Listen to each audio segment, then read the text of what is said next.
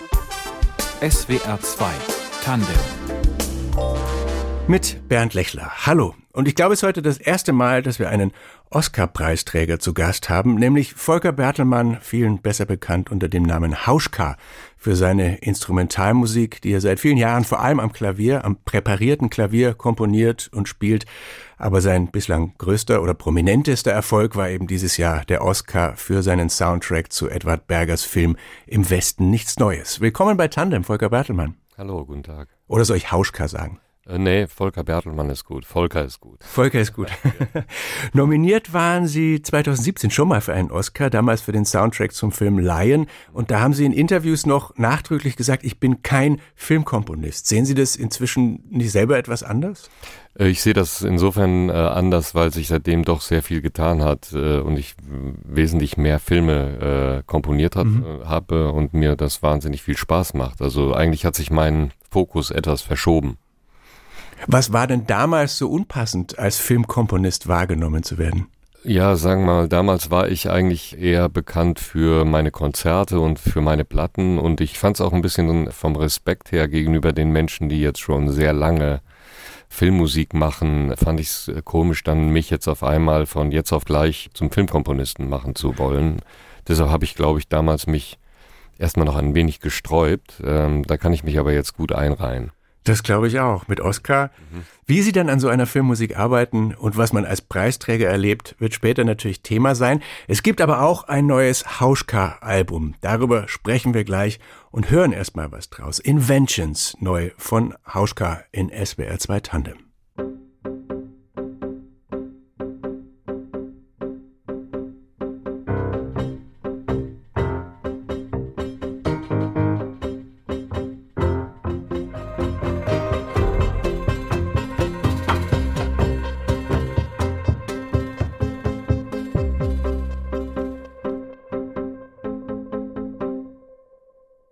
Inventions, ein Stück aus Philanthropy, dem neuen Album von Hauschka, der auch unser Gast ist heute in SWR 2 Tandem. Also Volker Bertelmann, nach eigenem Verständnis lange kein Filmkomponist, trotzdem Oscar gekrönt für seinen Soundtrack zu Im Westen nichts Neues und ansonsten eben bekannt für seine Kompositionen mit viel präpariertem Klavier.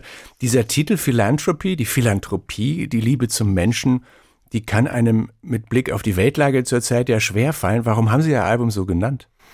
Ich glaube, ähm, es ist sogar im Blick auf die Weltlage, die ja vor ein paar Wochen noch, ich würde mal sagen, noch anders war. Das hat sich ja jetzt nochmal eigentlich verschärft.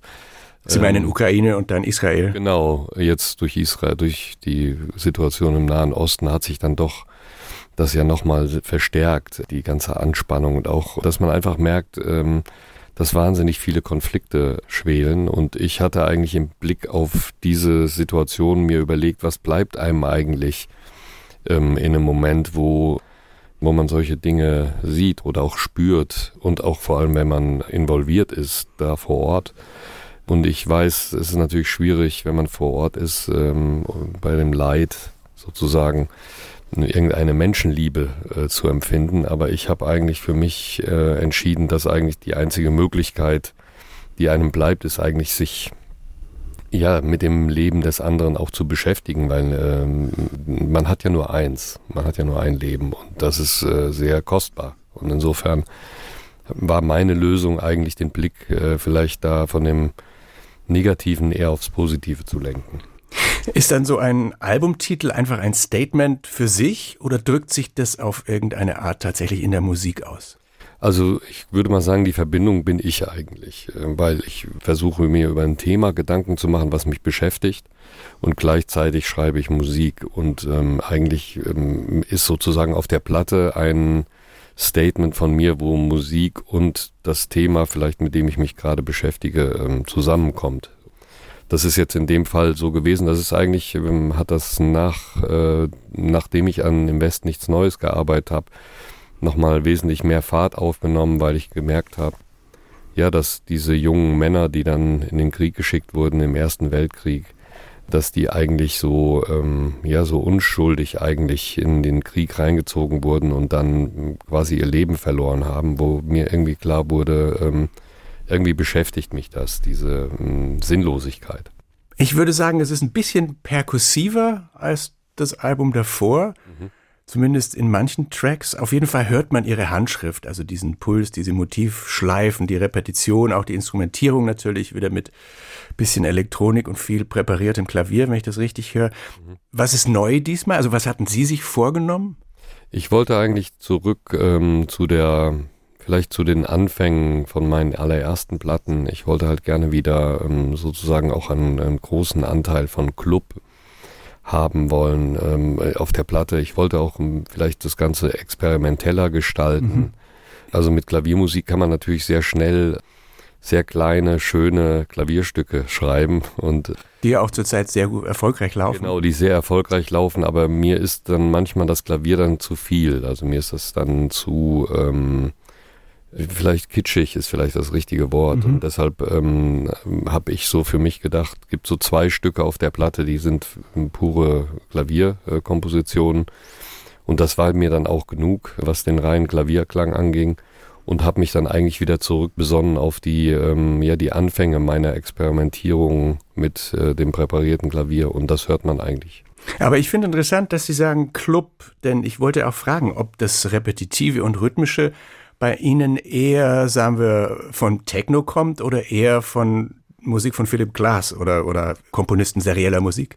Ich glaube, die beiden haben sehr viel miteinander zu tun, aber ähm, ich muss sagen, bei mir war immer die elektronische Musik als erstes da und äh, der fühle ich mich auch sehr verbunden. Und Philipp Glass und Minimal Music oder Steve Reich sind Komponisten, die später dazugekommen sind und denen ich mich sehr gerne, also auch widme und die ich sehr gerne höre weil ich finde, diese minimale Veränderung innerhalb der Repetition bewirkt doch sehr stark äh, bei mir etwas und das habe ich schon immer gemocht, also dass man eigentlich mit ganz kleinen Verschiebungen sozusagen den Rhythmus ähm, polyrhythmisch werden lässt. Ähm, das finde ich zum Beispiel fantastisch. Wie entstehen Ihre Stücke aus Improvisation? Also ich stelle mir vor, wenn man mit präpariertem Klavier arbeitet zum Beispiel und irgendwelche Gegenstände auf den Seiten hüpfen lässt und so, dann weiß man ja nie ganz genau, was passiert, oder? Da ist auch Zufall im Spiel. Das ist, das ist nur, nur Zufall. Also ähm, das hört sich vielleicht so an, als wäre ich eigentlich gar kein Komponist, aber es ist, ich glaube schon, dass Komponisten ähm, oft so ein bisschen gesehen werden als Menschen, die irgendwie von einem weißen Blatt Papier sitzen und dann im Kopf sozusagen die Musik machen. Aber es war doch äh, bei vielen Komponisten auch anders. Die haben im weitesten Sinne ja oft auch Sachen ausprobiert, sind dann vielleicht zum Orchester gegangen, haben Sachen nochmal angehört, haben dann gesagt, nee, muss ich nochmal ran, muss ich nochmal verändern.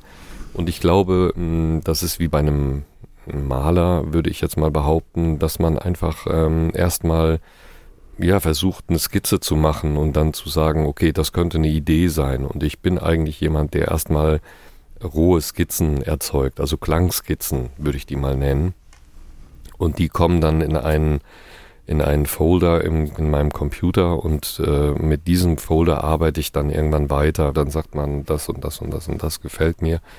Und an den Stücken wird dann weitergearbeitet und das, was am Ende im Sieb hängen bleibt, das sind die Stücke im Album.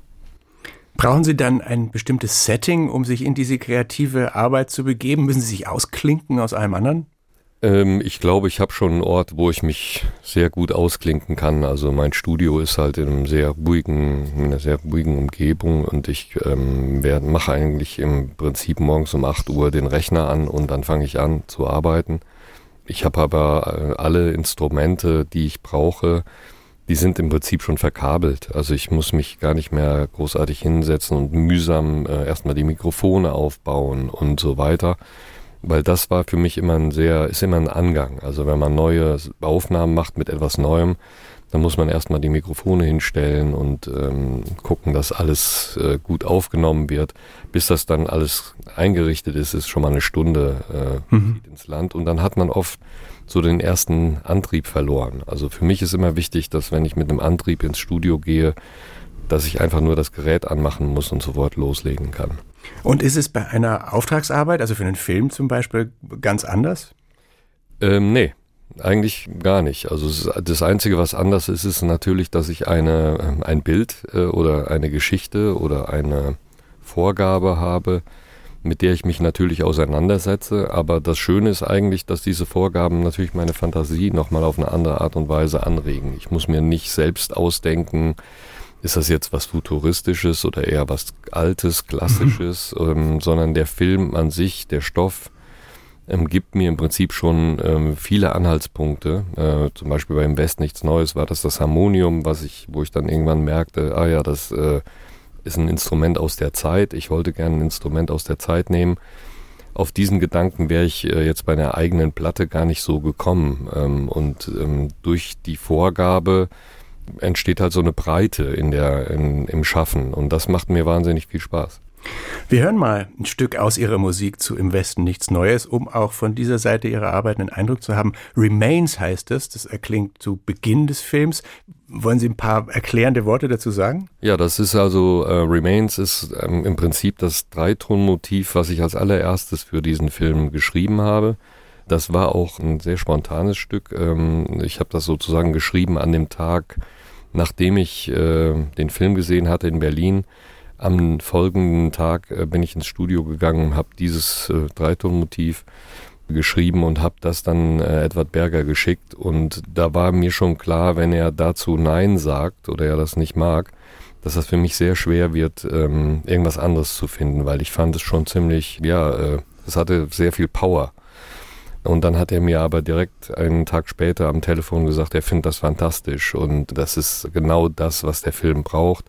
Und ich habe dann mit dem Motiv eigentlich fast alle anderen Stücke entwickelt.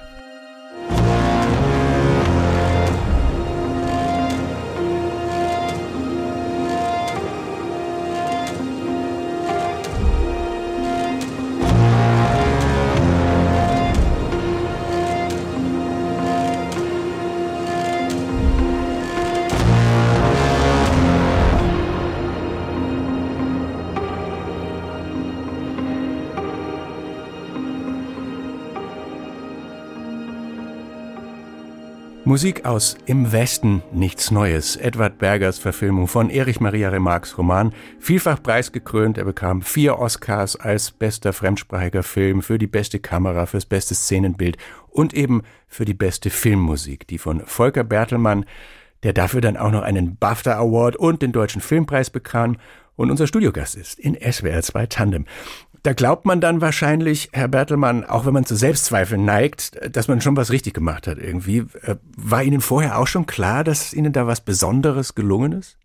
Also was mir auf jeden Fall klar geworden ist, ähm, also recht frühzeitig ist, ähm, es geht ja erstmal um den Film. Und der Film äh, war fantastisch. Also das heißt, mir wurde ähm, natürlich beim ersten Sehen schon klar, äh, der, das ist jetzt nicht ein irgendwie ein Film, der ja, der zwar auch in die Kinos irgendwie kommt, aber wo man irgendwie merkt, der wird wahrscheinlich nicht so einen breiten Erfolg haben, war mir bei dem Film schon klar, da werden Leute drüber reden.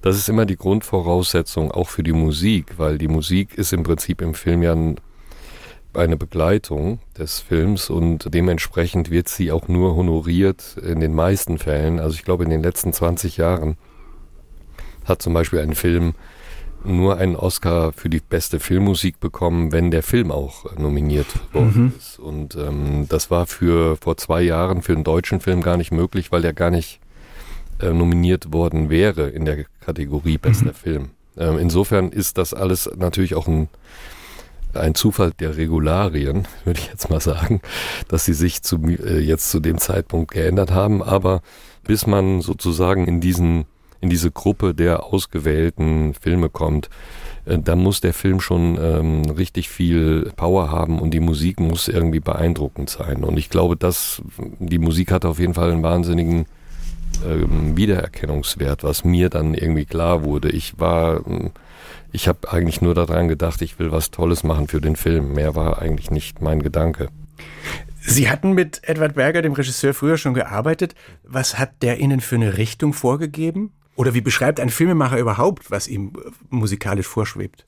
Also in dem Fall hat er mir eigentlich äh, recht wenig vorgegeben. Edward Berger ist eigentlich jemand, der sehr mh, mm, klar äh, Dinge formuliert, die er braucht, aber dann ist er auch, lässt er einen eigentlich auch machen. Und das war für mich äh, ziemlich toll. Aber er hat mir zum Beispiel gesagt, er braucht ähm, Musik, die die Bilder zerstört. Das war ein Einsatz. Der zweite war, er braucht eine Musik, die für das Bauchgefühl von Paul Bäumer, dem Hauptdarsteller, ähm, sozusagen ähm, komponiert ist. Ähm, das Bauchgefühl war so ein bisschen das, was natürlich ihn beschäftigt, wenn er dort in den Schützengräben und an der Front ist, aber eigentlich davon träumt, eigentlich wieder nach Hause zu kommen, weil das der einzige Ort ist, wo er ähm, sich wohlgefühlt hat und natürlich auch, wo er merkt, er hat einen Fehler gemacht. Er ist äh, enthusiastisch an die Front gegangen und hat aber dabei nicht bedacht, dass das sozusagen das Todesurteil von ihm und all seinen Freunden sein könnte. Das war eine Geschichte und ähm, dann hat er zu mir eigentlich noch gesagt, ähm, dass er gerne was von mir komponiert hätte, was ich noch nie vorher gemacht habe. Und dann stellen wir uns vor, Sie gehen dann wieder in Ihr Studio und schalten alles ein und setzen sich ans Klavier und probieren rum. Ähm, aber es ist da ja zum Beispiel auch ein Orchester involviert. Also wie ging es dann aus Ihrem Studio hinaus weiter? Also man macht bei den äh, Filmmusiken, muss man ja sozusagen, bevor man sich mit dem Orchester trifft und man ähm, natürlich auch, äh, vor allem weil man nicht unendliche finanzielle Ressourcen hat, mhm. muss man im Prinzip vorher immer eine Art ähm, Entwurf machen und dieser Entwurf, der muss dann erstmal sozusagen in, unter die Bilder gelegt werden. Und wenn der Entwurf als etwas empfunden wird, was wirklich toll klappt, dafür hat man heute sehr viele gute, gut klingende Computerklänge, die ähm, sozusagen das erstmal simulieren, was man braucht. Dann werden diese ähm, Stücke zu einem Orchestrator äh, gegeben, der daraus dann eine Partitur ähm, schreibt und diese Partitur wird dann ans Orchester geschickt und dann hat man einen Termin mit dem Orchester und das Wichtige ist eigentlich, dass die Planung äh, stimmt, weil man muss natürlich die Aufnahmen zu einem bestimmten Zeitpunkt abgeben und ähm, die guten Studios in der Welt, äh, die sind fast immer ausgebucht. Und das heißt, man muss im Prinzip schon im Vorfeld sehen, dass man Aufnahmeslots bekommt, die dann für einen reserviert werden. Ähm, und dann, wenn das, wenn man dann dem Slot näher rückt, dann schickt man die Noten dahin und reist dorthin. In dem Fall bin ich nach London gefahren und habe dort im äh, Air Studio in London mit dem London Contemporary Orchestra die Aufnahmen gemacht. Wobei ich ganz interessant finde, bei Im Westen nichts Neues, also bei ihrer Musik, also es klingt schon nach Orchester, aber manchmal auch wieder nicht. Also als wäre das hinterher nochmal verfremdet worden. Genau, das ist in, an manchen Stellen ist das, äh, habe ich sozusagen die Aufnahmen gemacht und dann haben wir aber gemerkt, dass wir eigentlich diesen vollen Klang für den Schützengraben und auch vor allem für diese, für eine bestimmte Art von Stimmung zu, ja, zu stark finden. Und ähm, ich habe dann sozusagen auf die Orchesteraufnahmen einen Filter gelegt und habe sozusagen das so zu, die, den Klang unter eine Wolldecke gepackt, äh, so dass man eigentlich das Gefühl hat, ähm, da klingt ein Orchester, aber es will irgendwie raus. Es will durch irgendeine Öffnung nach draußen, aber es kommt nicht raus. Und das passt da eigentlich ganz gut zu den Gehör von Paul Bäumer, weil er äh, an manchen Stellen natürlich durch die Explosionen und durch diese Lautstärke dort meiner Meinung nach in so einer ja vielleicht unter so einer Hülle ist und ähm, dort vielleicht die Emotionen sich sammeln. Und irgendwie hatten wir das Gefühl, das passt mit der Musik ganz gut. Und dann ist es fertig und dann wird man für den Oscar nominiert und dann fliegt man nach LA und hofft, ihn zu gewinnen. Haben Sie es genossen? Absolut. Also ich vermisse es schon. Aber ähm, das habe ich auch schon 2017 ja erlebt. Ähm, und äh, 2017 war eigentlich für mich insofern ein sehr ähm, tolles Jahr, weil ich dort äh, ganz viel üben konnte. Also ich konnte für mich äh, trainieren, wie das wohl ist, wenn man ja mit so vielen berühmten Menschen in einem Raum sitzt, ähm, ob das einen nervös macht. Ähm, Und?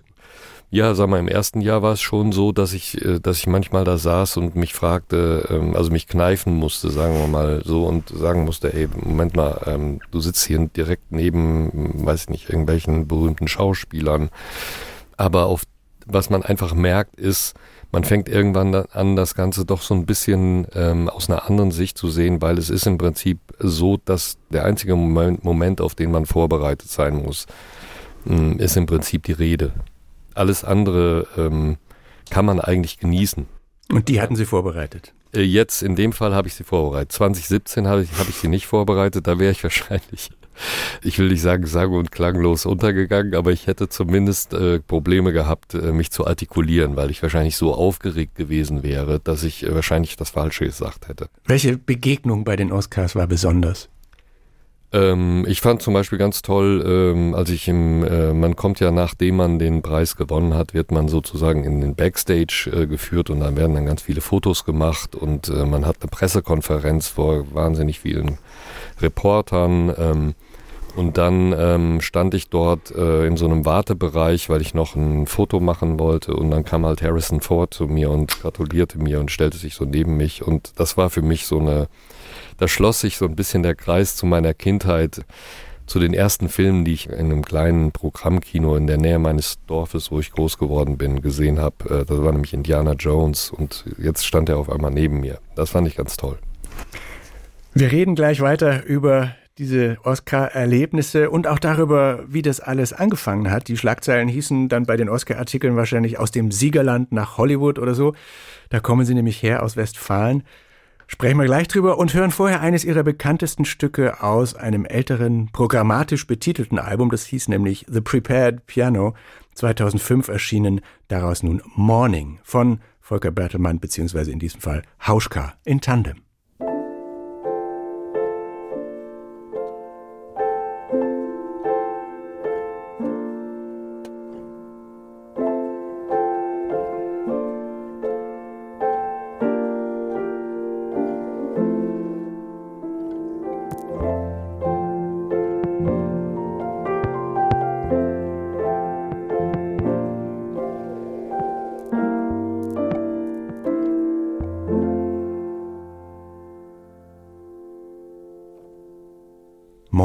Volker Bertelmann, Künstlername Hauschka, am präparierten Klavier. Er hat die Oscar-prämierte Filmmusik für Im Westen nichts Neues komponiert und ist heute unser Gast in SWR 2 Tandem. Jetzt habe ich den Oscar schon wieder erwähnt. Kann das eigentlich auch nerven, wenn man dann plötzlich der mit dem Oscar ist? Nee, also bis jetzt noch nicht. Äh, wir haben ja, es ist ja gerade mal ähm, fünf Monate her. Also ich bin eigentlich noch so ein bisschen in den Nachwehen von. Verstehe. Stellt denn dieser Preis das Leben mehr auf den Kopf, als einem lieb ist? Oder im Gegenteil weniger, als man von außen vielleicht denkt? Also ich habe ähm, bis jetzt das Gefühl, dass es in einem sehr angemessenen und ähm, okayen Rahmen passiert. Also natürlich ändert sich vieles, ähm, weil man natürlich eine andere, ja, eine andere Auszeichnung bekommt, die sehr, sehr selten ist.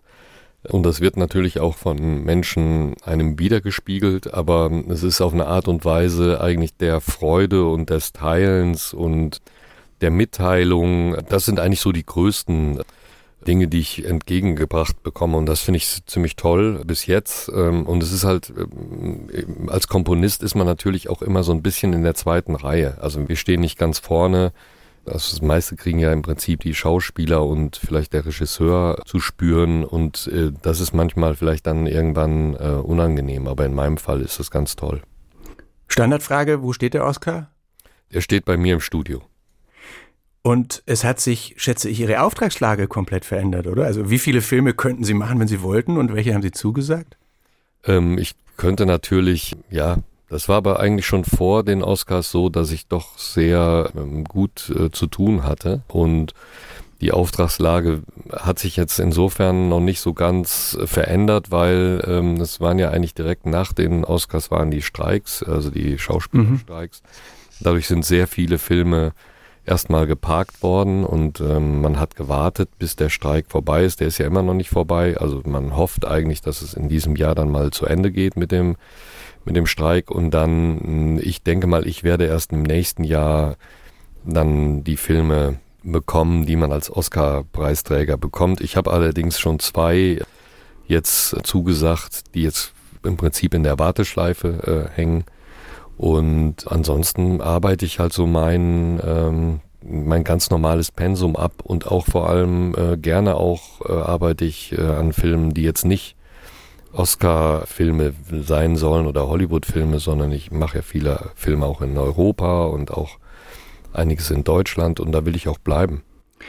Sie hatten jedenfalls derartige Ambitionen noch nicht, als Sie sich in jungen Jahren für Musik zu interessieren begannen.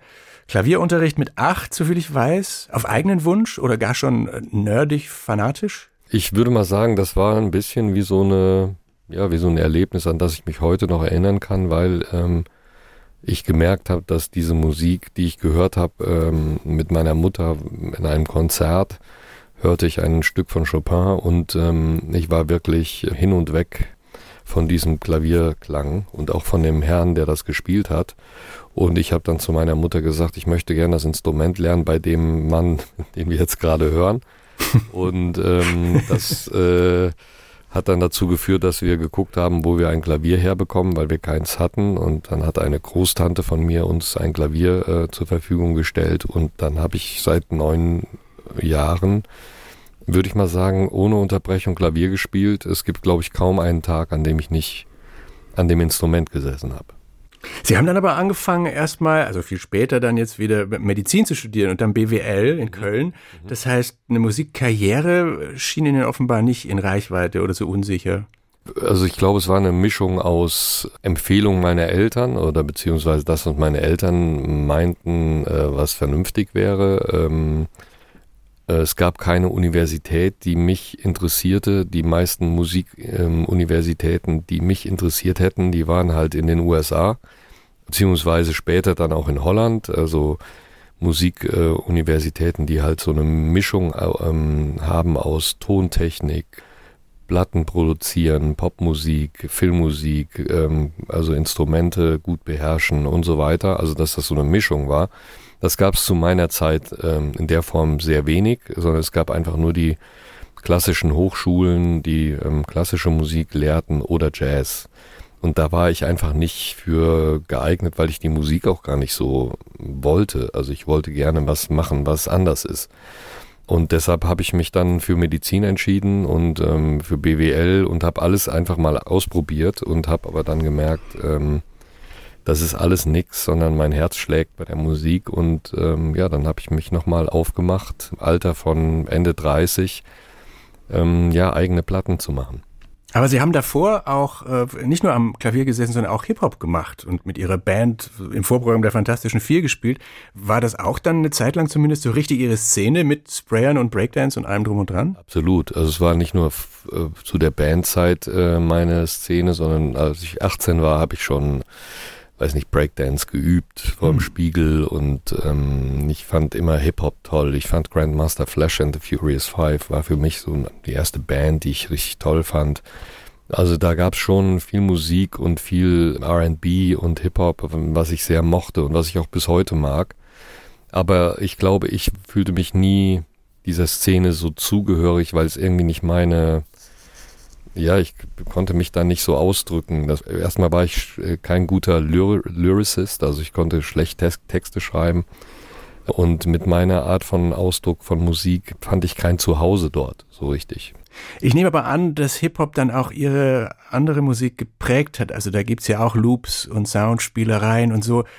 Wann haben Sie denn angefangen, dann Ihr Instrument zu präparieren, also die Hämmer zu verändern oder was Schepperndes auf die Seiten zu legen oder was man sonst alles machen kann? Hm, also so im Jahre um 2000 herum habe ich angefangen, elektronische Musik äh, auch in Platten zu veröffentlichen. Das waren dann meistens ähm, ja so hm, Soundexperimente, ähm, Musiken, die auch immer Rhythmus und Beat getrieben waren, ähm, also die quasi Loops als ähm, Beat benutzen. Und dann habe ich eine Aufnahme gemacht mit einer Band, die ich damals hatte, die hieß Music AM, weil wir Mu Musik nur am Morgen machten, also sehr früh.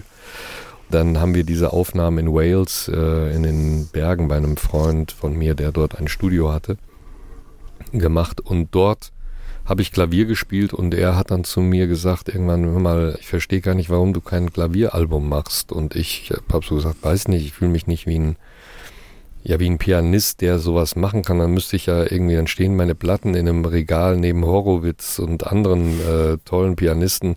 Ich glaube, das wird nix. So. Und dann hat er gesagt, nein, aber du, du spielst eigentlich Klavier wie äh, elektronische Musik. So, und dann habe ich halt das erste Album Substantial äh, veröffentlicht und da hatte ich schon angefangen mit den Fingern auf den Seiten, ja, die Seiten zu dämpfen, weil ich merkte, ah, ich kann ja irgendwie mit Material oder mit meinen Händen kann ich den Klang der Seiten verändern. Ähm, und als das so in mir einsickerte, merkte ich dann bei The Prepared Piano, das war dann die erste Platte, wo ich gesagt habe, so jetzt gehe ich all in, jetzt wird alles präpariert, was äh, nicht nied- und nagelfest ist. Und das habe ich dann gemacht und ähm, dabei ist das Album The Prepared Piano entstanden. Bis dann in der Breite so eine richtige Karriere daraus wurde, hat natürlich eine Weile gedauert. Reden wir gleich drüber.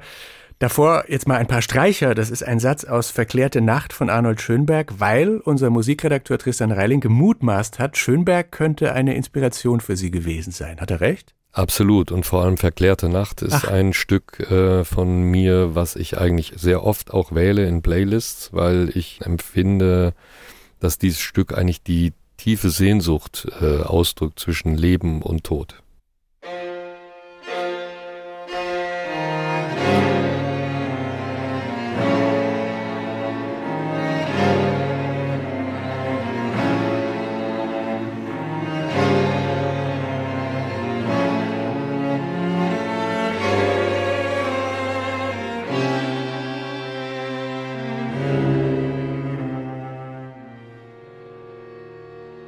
SWR2 Tandem mit Volker Bertelmann alias Hauschka, Musiker, Filmkomponist, Freund des präparierten Klaviers, aber auch der elektronischen Musik. Als Sie sich Hauschka genannt haben, Herr Bertelmann, kannten Sie da eigentlich die gleichnamige Kosmetikmarke? Nee, kannte ich nicht. Ähm, ich war eigentlich eher auf der Suche nach einem osteuropäischen äh, Namen, weil ich fand irgendwie, dass meine Musik so eine osteuropäische Melancholie hat. Ähm, ich konnte auch irgendwie nicht so genau definieren, was jetzt der Unterschied zwischen westlicher und östlicher ähm, Melancholie ist, aber ich hatte immer so ein bisschen das Gefühl, so eine östliche Melancholie, die sieht in der, hm, wie soll ich sagen, in der Traurigkeit oder in der Melancholie auch eine Fröhlichkeit. Und das ist für mich zum Beispiel ganz entscheidend, äh, weil ich ähm, schon das Gefühl habe, das Leben besteht halt aus beiden Seiten und das macht es ja gerade so interessant. Und deshalb ist Melancholie für mich eigentlich ein sehr schöner ein sehr schönes Lebensmotto und hat mit Depressionen überhaupt nichts zu tun. Und ähm, wie bin ich jetzt da drauf gekommen?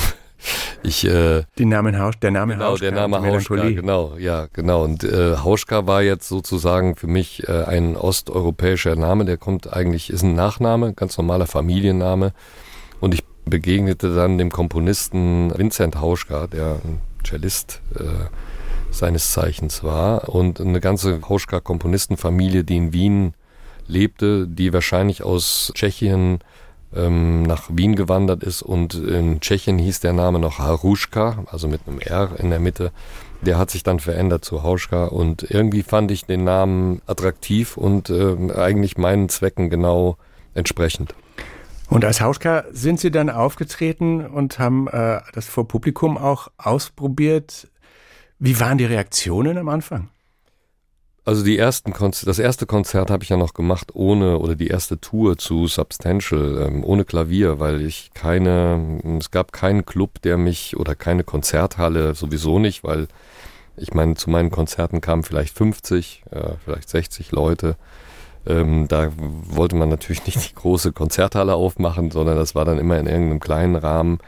Und leider gab es da auch kein Geld für ein Klavier und die erste Tour habe ich sogar noch gemacht mit, da habe ich die Präparationsklänge auf einen kleinen Minidisc äh, aufgenommen und habe sozusagen das Klavier an einem Keyboard gespielt.